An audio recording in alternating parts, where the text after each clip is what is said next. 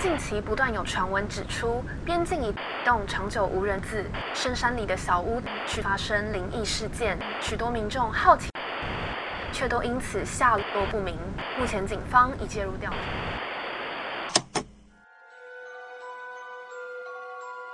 欢迎来到怪奇故事屋。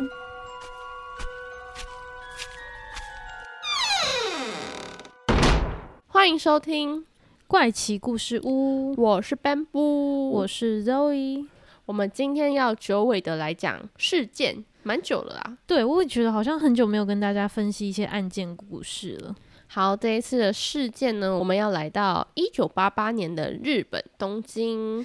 这篇会比较被大家知道，应该是因为在二零零四年的时候，日本有推出一部电影叫做《无人知晓的夏日清晨》。对，然后就把这一个当时真的是轰动全日本的事件，又再次的提起，让大家更了解这个算是悲剧性的事件，一个震惊日本全日本的一个事件。那这个事件呢，主要是在讲一个妈妈，她为了跟她自己的男友就是跟他自己的情人一起生活同居，而抛弃他自己的孩子们所发生的一个事件。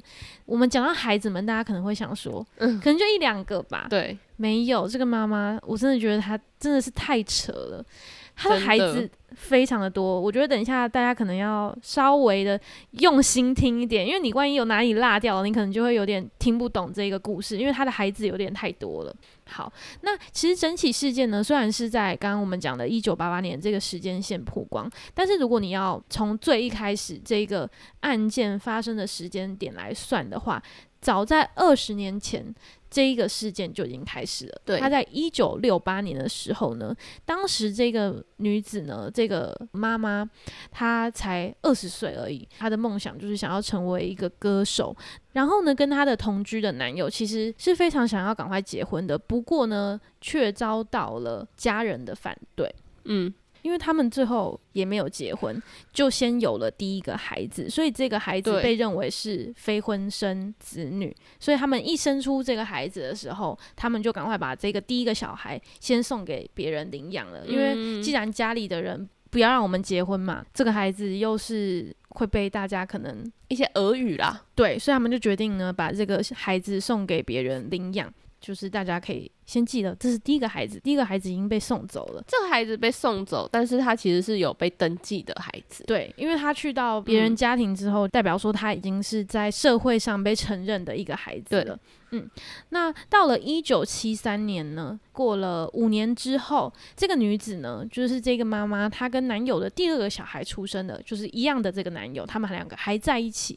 这一次呢，这个妈妈她就觉得，嗯，我应该要跟这个男友结婚了。嗯，所以她就跟她男朋友说：“哎，我们可能要去送出这个结婚的申请，就是要去登记结婚的意思。”对。然后男友也说：“哦，他会帮小孩开这个出生的证明啊。”然后他们就说：“好，那我们就一起抚养这个小孩。”所以她一直以来都以为。她已经跟这一个男友结婚，并且已经呃为这个孩子做了出生登记，就出生证明，就已经确定他们就是已经要成家、成立这个家了。对，之后我们接下来呢会把这一个小孩，就是他们我现在讲的这个第二个小孩，第二个出生的小孩，称为称为长男。那这个长男呢，他就一直这样子，到了六七岁，准备要去上学的，准备上小学，对，上学的一个年纪，没想到妈妈就一直都没有收到入学的通知，就觉得哎，怎么这么奇怪？然后就是跑去查，一问才知道，原来她的男友，她以为的老公，嗯，根本就没有去申请结婚，太过跟出生的证明，傻眼。甚至你知道他后来怎么样吗？就是他在他发现了之后，这个男男友呢，还拿了这个妈妈借来的二十万日元，大概就是现在的台币的五万六万左右。然后呢，他就这样子拿着这这些钱就消失跑了，而且还是妈妈借来的钱。没错，那为了生活呢，这个妈妈，我觉得她也不是为了生活，就是为了自己。好，为了养这个孩子之外，她也是为了自己。然后呢，就开始跟不一样的男人交往。之后呢，在一九八一年。也就是在经过了大概七八年的时间，嗯他呢又生下了一个女儿，这个已经是他生的第三个孩子了，嗯也就是他第一次生的女儿。那也是从这个女儿开始呢，嗯，后面的这些孩子都没有报出生证，都是自己在家生产的。从这个啊女儿开始。所以你要想哦，他生了这个女儿之后，后面的其他小孩，虽然我们还没讲到后面还有几个小孩，但是这代表着他的小孩基本上在社会上就是一个不被承认的存在。，对，完全是没有人头，就是完全是一个黑黑户户，对，没有人知道有这些孩子的存在。那在三年后呢，这个女子又再生了一个小孩，那这个小孩呢是次男，就是嗯第二个男孩。男孩出生了之后呢，妈妈一样都是会去工作嘛。嗯，结果有一天下班回家的时候，他就发现这个几个月大的次男，这个儿子居然含着奶瓶就这样子死掉了。死掉了。对，因此呢，他就想说，就几个月大而已嘛，既然也没有报户口，就是没有人知道这个孩子的存在。于是呢，他就把这一个 baby 这个儿子的尸体装到塑胶袋里面，然后再放入非常非常多的除臭剂，就这样子把这个尸体藏了起来。那其实大家一定会想说，诶，那他不是还有一个姐姐跟一个哥哥吗？对，姐姐可能还那时候大概三岁对才三岁而已，可嗯能还不懂啦。但是嗯长子就是长男已经是八岁对，才七八岁左右。那这个长男呢，他就一直问说：“诶，弟弟跑去哪了？”因为他总会知道家里有个弟弟啦。对，他就问说：“弟弟跑去哪了？”然后妈妈就说：“哦，我送给那个亲戚照顾了，这样子。”然后这件事情就这样，他只有就是跟长长男子说长男说，我把弟弟托给了，对我把弟弟托给别人照顾了。在这之后呢，这个妈妈她在一九八五年跟一九八六年又分别生了两个女儿。嗯，好，所以于现在就是有一个长子，然后呢一个长女，然后还有一个死掉的 baby，然后又生了两个女儿，总共对是目前还活着的小孩是四个。所以他其实总共有六个孩子，一个已经被送走了嘛，对，然后剩下五个孩子，然后有一个就是摇着奶瓶死掉了，死掉的那一个，然后被他藏起来了。嗯那一直到一九八七年，就是他生完最后一个小孩。过一年之后呢，这个妈妈呢，她就是用了各种的理由，让她在东京的西朝鸭这边找到了一间公寓可以入住。那当时他去入住的时候，就有用了各种方式，因为大家一定会想说，哦，你怎么带着小孩什么之类的，然后他就是用了一些话术啦，嗯，让他自己可以成功的入住。所以这件事情后来其实也有被人家诟病说，是不是诶，房东你都没有去查清楚，，对都没有去关心说，诶，房客到底什么来历，才会造成后面的悲剧发生。那个我们可以等一下再讨论。嗯，那他就是这样子找到了这个公寓之后呢，带着他这四个孩子和一个婴儿的尸体一起搬进去了这个公寓里面。只是呢，没想到这个公寓并不是他要跟这些孩子们一起住的，而是他要把这些孩子丢在这里。他其实呢，在那边还是有住一个月啦。他住了一个月之后呢，他就骗这个长男，因为长男已经大概十几岁了，嗯。他就骗他说他要去大阪出差，但实际上他是要跑去跟他的男友同居，而且在这之间呢，据说我们不知道实际上到底怎样，嗯。但据说除了这个长男跟原本被送走的那个孩子嗯，以外的小孩，全部都是不同的爸爸。就是他是一直换对象的，所以这个男友就是他现在要搬去的那个男友，也不知道到底是哪一个孩子的爸爸，还是甚还是至不是不是，甚不至是一个新的、哦。对对对，对，这个妈妈离家之后呢，她还是每一个月都会寄一些钱到这个公寓，然后嗯或者是说偶尔会出来露个脸，看一下孩子有没有怎么样啊，关心一下。定期关心一下，，对，但是没想到时间过得越来越久，她回去的次数也越来越少。嗯那最后一次出现就是在这一起事件被曝光的那一年，是一九八八年。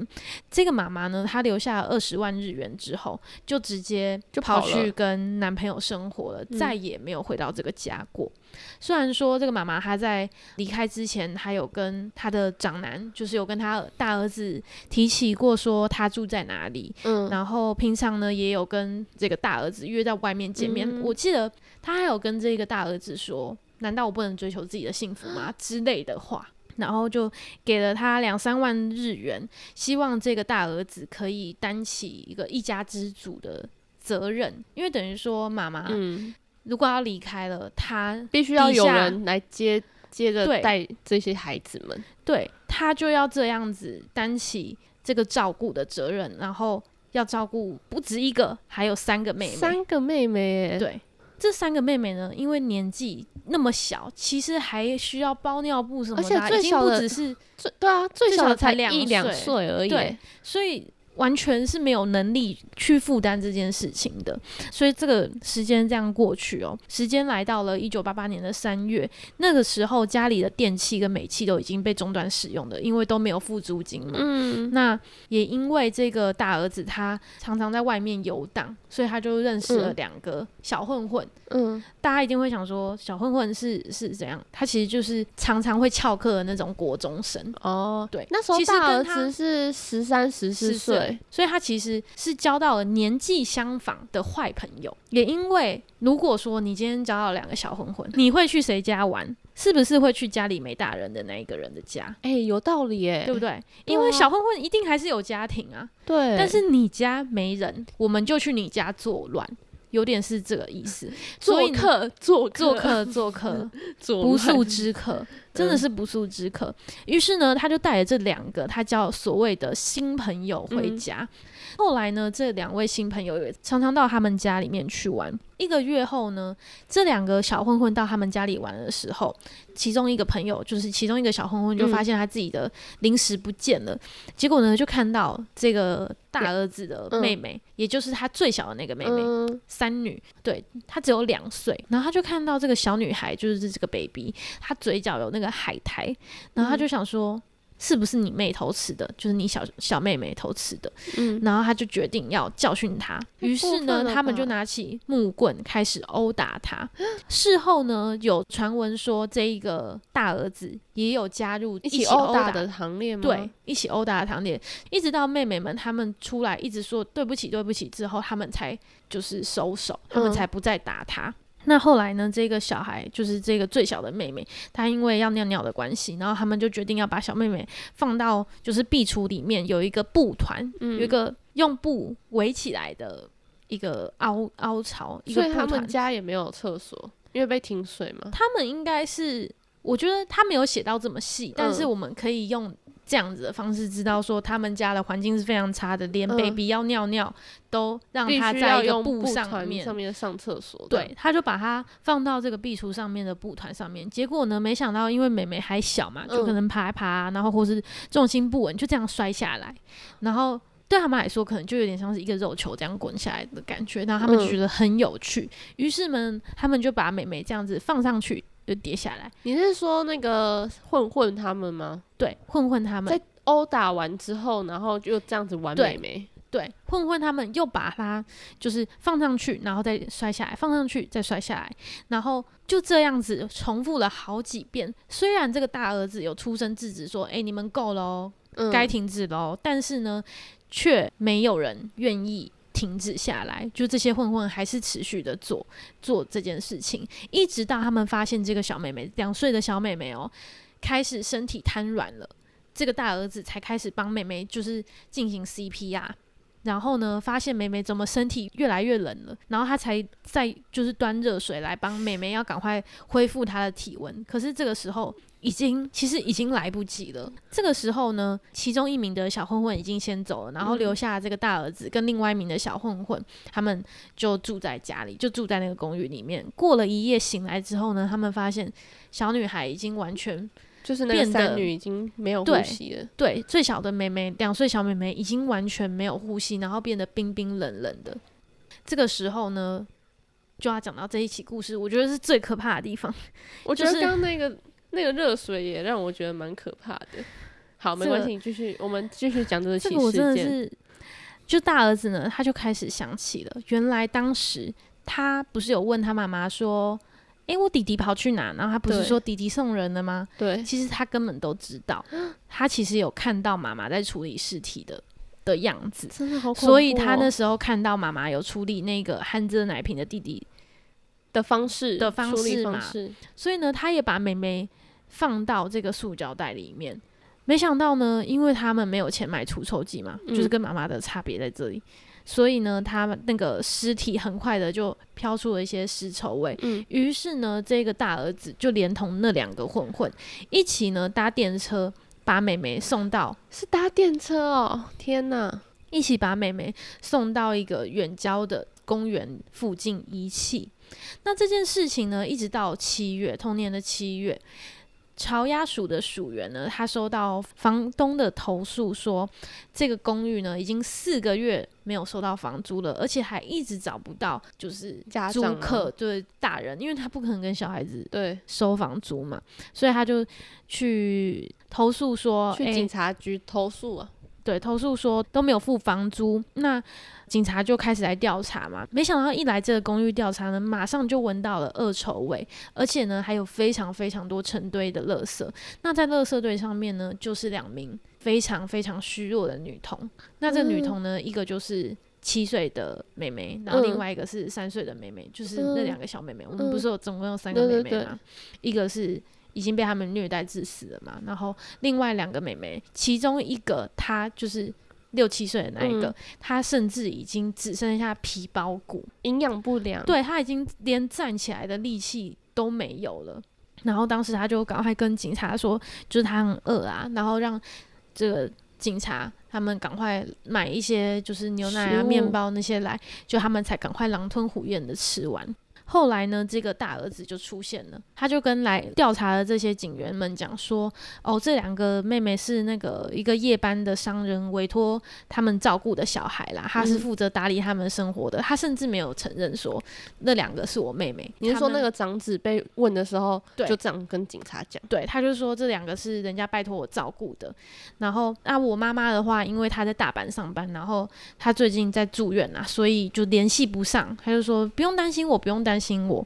虽然这个警察呢，他就一直跟他说，你们要去跟这个儿童福利中心就是求助。嗯，然后大儿子当然，因为他不希望自己做的事情被发现嘛，嗯他就一直拒绝，一直说不用不用，我可以的，我可以的。嗯最后呢，警察就只帮了这两个妹妹约了儿童福利中心来安置他们。一直到二十一号的早上呢，这个大儿子在朋友的爸爸的陪同之下，他们去了一个福利中心，嗯但是因为那边的福利中心都就是额满了，嗯，因此呢，他们就被收到八王子市的一个福利中心，就是去到别的城、别的县市。嗯也是到那个时候，这个大儿子他才说出来说，其实那两个妹妹是我他自己的妹妹，对，是我的妹妹，只是我们三个都是不一样的爸爸。嗯。那后来呢，在调查之后才发现，综合了这些孩子们的说法，知道了，那他们应该是有四个孩子一起生活。嗯，然后再深入去找他们的公寓的时候，还发现有一个婴儿的白骨，嗯，也就是当时死掉的那一个次男弟弟，对死掉的那个弟弟，因为当时他不是就带四个孩子跟尸体一起去那边住妈嘛？对，过了两天之后呢，这个孩子们的妈妈跟男友就在新闻上发现了这件事情。只是呢，他们不是自首，他们甚至后来是被抓的。就是他一开始看到这一个个新闻，他还不敢去承认说说那是他自己是的小孩，，对，他还怕自己会受到谴责啊，会说怎么遗弃这些小孩啊，所以后来是警方透过调查才逮捕他们。他也在被逮捕之后就承认说，我自己有四个孩子住在那个公寓里面，嗯。因为警方只找到三个小孩嘛，对。一个大儿子，两个妹妹，所以他才说，诶，应该还有还有一个妹妹。小妹妹，然后这个时候，大儿子才讲出整件事情，就是讲出他的小妹妹被他的朋友们虐待致死这一件事情。嗯那也是一直到这个时候呢，大儿子他的眼神才变得比较平静。嗯，因为当时他在被审问、在被调查的时候，他一直以来都是一个很很不安，然后嗯很紧张的神情，就是整个嗯状态是很不好的。是一直到他讲出妹妹的事情之后，他他才变得比较松了一口气，对他才变得比较平静。嗯根据那边就是福利中心的员工所说，他们就说大儿子他其实原本是没有被社会污染的好孩子，是因为就是认识了那两个混混之后，才让他觉得说照顾妹妹们是好麻烦的一件事，他才会这么排斥，然后想要去欺负妹妹什么之类的。嗯，对这一件事情呢，最后的结局是妈妈跟警方说了，其实他原本还有一个孩子，嗯，已经送走了那一个。后来呢，他也就是为了要帮这两个死去的孩子，一个是一开始咬咬着奶瓶去世的那个孩子，弟弟被虐死的妹妹。对他就是去帮他们申请了出生证明，还有死亡的证明。因为其实当时他主要是想要把这个尸体火化掉。嗯，哎，我刚刚有讲到，就是这个妹妹的尸体有被找到吗？就是大儿子攻城之后，警方就是去那个公园找到了这个尸体，所以他们就是要把这个尸体拿去火葬。但是因为火葬它其实是必须要有出生出生证明的，所以妈妈才决定说要去把这个证明补办起来。最后呢，这个大儿子就是被判嘛，因为他就是伤害也是犯法。对，虽然说经过那两个小混混的工程师说，他们在就是让那个女童这样摔下来又拿上去，摔下来拿上去的时候，这个大儿子并没有一起做这件事情，但他前面有一起打这个妹妹，所以还是有。但是法医是认证说，其实这个妹妹的死因并不是因为殴打，殴打并不会让她死。重点还是在于他一直这样子摔他，所以他虽然没有直接的造成他妹妹死掉，但他还是必须负起这个责任，因为他算是有点间接导致他死掉，或者说他做事不管。总之，他就是有被判，他有被判决就对了。对，那也因为他妈妈的关系，所以呢，法院就认为说应该要让他受到教育。嗯，所以呢，就算是特例啦，没有把他送到少管所里面去，就把他送到了教护院。那另外呢，那两个妹妹也是送到其他的保护机构去做保护。嗯，妈妈呢，则是依照弃养罪被判处三年的有期徒刑，缓刑四年。嗯，而且这个呢，是法官那个时候因为这个妈妈有发誓说。她要跟这个男友结婚，然后想要好好的照顾这些小孩，嗯，他才判的比较轻，就希望说三四年过后，妈妈可以出来，然后好好养这些，好好养剩下的两个、三个小孩。嗯，那最后整个事情的结局就是，妈妈她还是最后有领回这两个被保护的妹妹一起生活，但是大儿子呢就。没有消息的行踪就比较没有，对，长男的行踪就没有再被报道出来了，所以也不知道妈妈最后是有去再找大儿子吗？还是后来就是不管他，让他，因为大儿子应该也就是快二十岁了，妈妈妈妈服刑完之后，大儿子应该也算是要成年了，对，所以他也不一定真的有去抚养这个小孩，但是就是我们不得而知啦，只是后来这一起事件的结果就是有。带着这两个女儿重回到正常的生活中。这一起事件，我们刚刚有讲到，其实他一开始是先因为电影才慢慢被大家知道的。这部电影呢，叫做《无人知晓的夏日清晨》。那导演他也是用比较轻松的，甚至带着有点童趣的手法，在描述这一整个电影跟事件。这一个电影也相对起真实事件来讲，是比较没有写的那么严重。就是也不是没有那么严重，可能就是没有这么的现实残酷对对对对对，就是没有那么残酷。其实真实事件比电影还要再残酷的很多很多倍。然后我在看解析的时候，看到一句话，我觉得他讲的蛮好的。其实那妈妈也不是经历过什么很大的就是挫折或者是受伤的那种情况，也没有非常巨大伤害，但是可能就只是不懂得负责任。然后做事也没有考虑到后果，从荒唐的青春就不知不觉成了一个荒唐的大人。然后在碰到困难的时候，可能只会选择逃避。嗯，因为当时他其实遇到那个男友的时候也才二十岁，嗯，所以他原本应该也算是一个孩子啦，就是刚成年，然后就这样子。他可能一开始也是不谙世事的一个人，然后就突然间有了孩子，然后呢，以为有跟男友结婚，结果也没结成，嗯，然后就不知不觉迈向了这个结果。可是我们现在也不是在为这个妈妈讲话，嗯，因为她不负责任这个事实是摆在眼前的，嗯。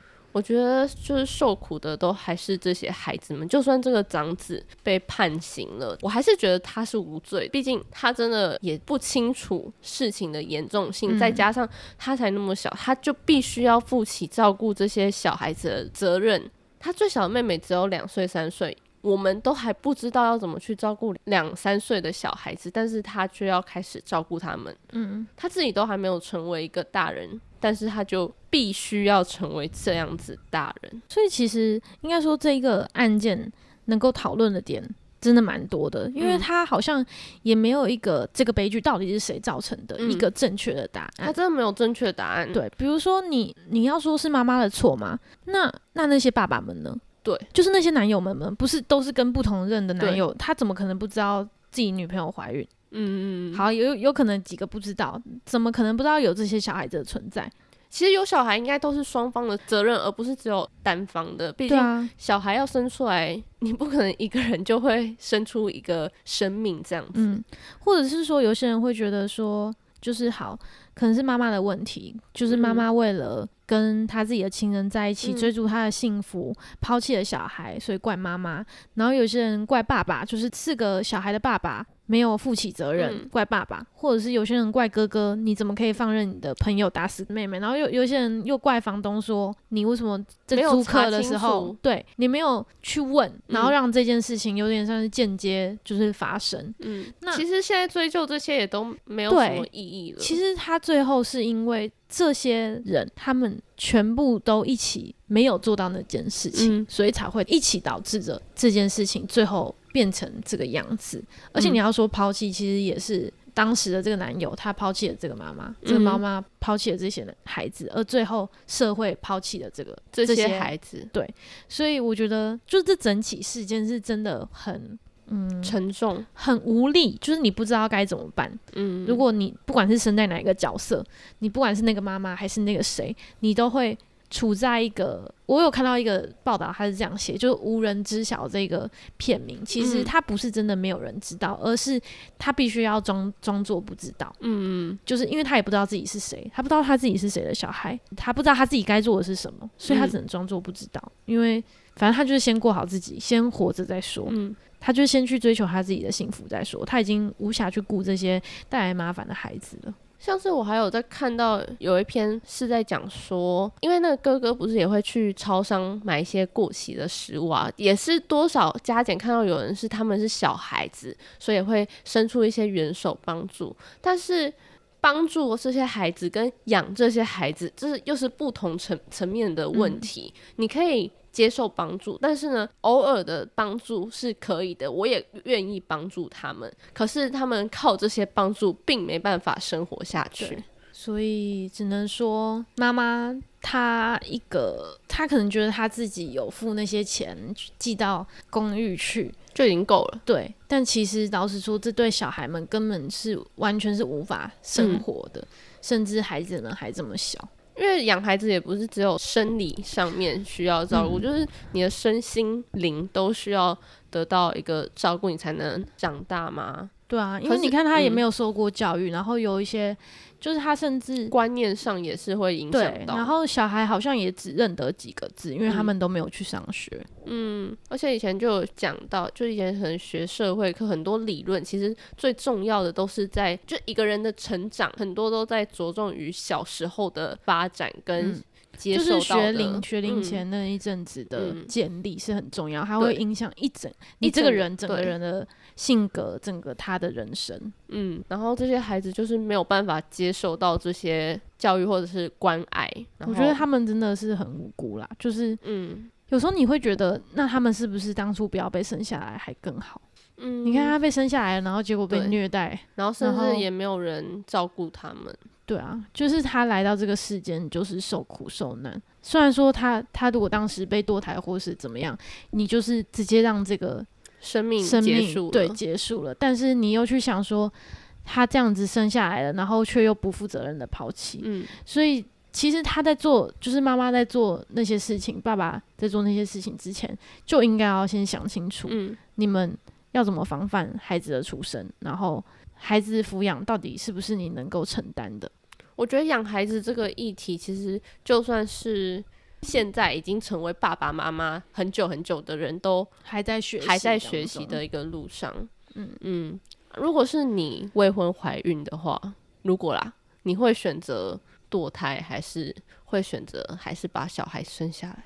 其实这个问题我之前有想过，诶，就是在我小时候，因为小时候可能国高中的时候，嗯。大家就是上课有时候就会接收到一些这样的资讯，就嗯。女生呐、就会接收到一些这样的资讯，说哦，做性行为之前要戴，保险套或者是避孕药，然后就说不要在外面乱搞什么之类的，就是嗯。就是会一直被灌输不要未婚怀孕这件事情，对。所以通常女生应该都有想过这件事情，就是嗯。如果自己，我觉得不管是怎么样的人，应该都有想过，就是如果你自己未婚怀孕了，你会怎么样？嗯但我觉得我小时候会觉得，哦，我就是一定会拿掉啊，我一定会堕胎，一定会拿掉。嗯。但是现在的话，我会觉得，依照像我们现在状况，已经嗯。出社会了，然后还有爸爸妈妈的话，我觉得我应该会生下来自己抚养他。嗯，但还是要看就是你的那个对象吧，哦就你的那个对象，如果他愿意负责的话，那你们两个就一起抚养，不管有没有要结婚，就是共同抚养这个孩子。如果是我，我虽然还是会评估一下状况，可是我觉得我会拿掉的几率更高，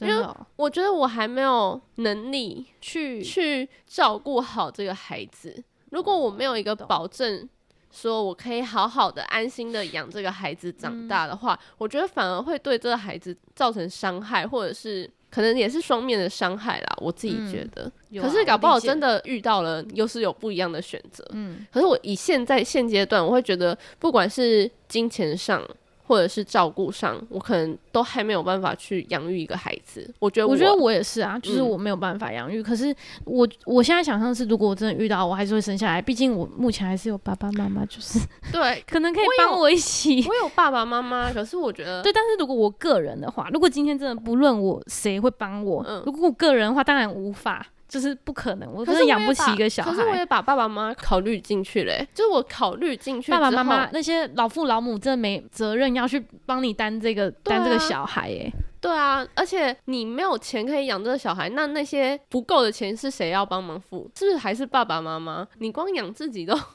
有点难去负荷，你还要多养一个小孩，那个花费是你无法想象的花费欸。嗯，所以我就觉得这个小孩子，就算有爸爸妈妈可以帮忙一起照照顾，可是我觉得对整个家来说都还会是一个负担。这会不会就是现在少子化的其中一个原因啊？我觉得还是要看你所谓的未婚怀孕是几岁啦。哦几岁未婚怀孕？因为如果有些人她未婚怀孕，她跟男友一起未婚怀孕，她可能就是直接奉子成婚呐、嗯其实也蛮多人是这样子的，嗯就是她其实是未婚怀孕，然后然后男友其实很有钱的话，就是就。就就直接结婚，或是你不结婚也没关系，就是一起嗯抚养这个小孩。反正我觉得在做某些事之前，就是都都要想想清楚。这这这件事会造成的后果是一件大事，你看变成这样子的一个悲剧，对那个妈妈一开始一定也没有想过，嗯，对。你看她原本也是有打算要好好过生活的啊、对啊，她还跟她所谓她以为的老公生活这么久、欸，六七年其实也是一段时间呢、那嗯小孩到已经要准备上课了、欸，他才发现他居然根本没有结成她也算。是被蒙在鼓里，被欺骗。他会不会那时候其实也蛮年轻的？其实每个人也不是一生出来就是爸爸妈妈啦。嗯，嗯，好，不要再为他讲话了。好啦，今天呢的案件就差不多讲到这边啦。对如果喜欢我们，如果喜欢我们的节目的话，也可以帮我们的 Podcast 按五星好评，或搜寻我们 IG 怪奇故事屋，给我们留言回馈。好的，那我们今天就到这边结束啦。我是 Bamboo，我是 Zoe，我们下次见，拜拜，拜拜。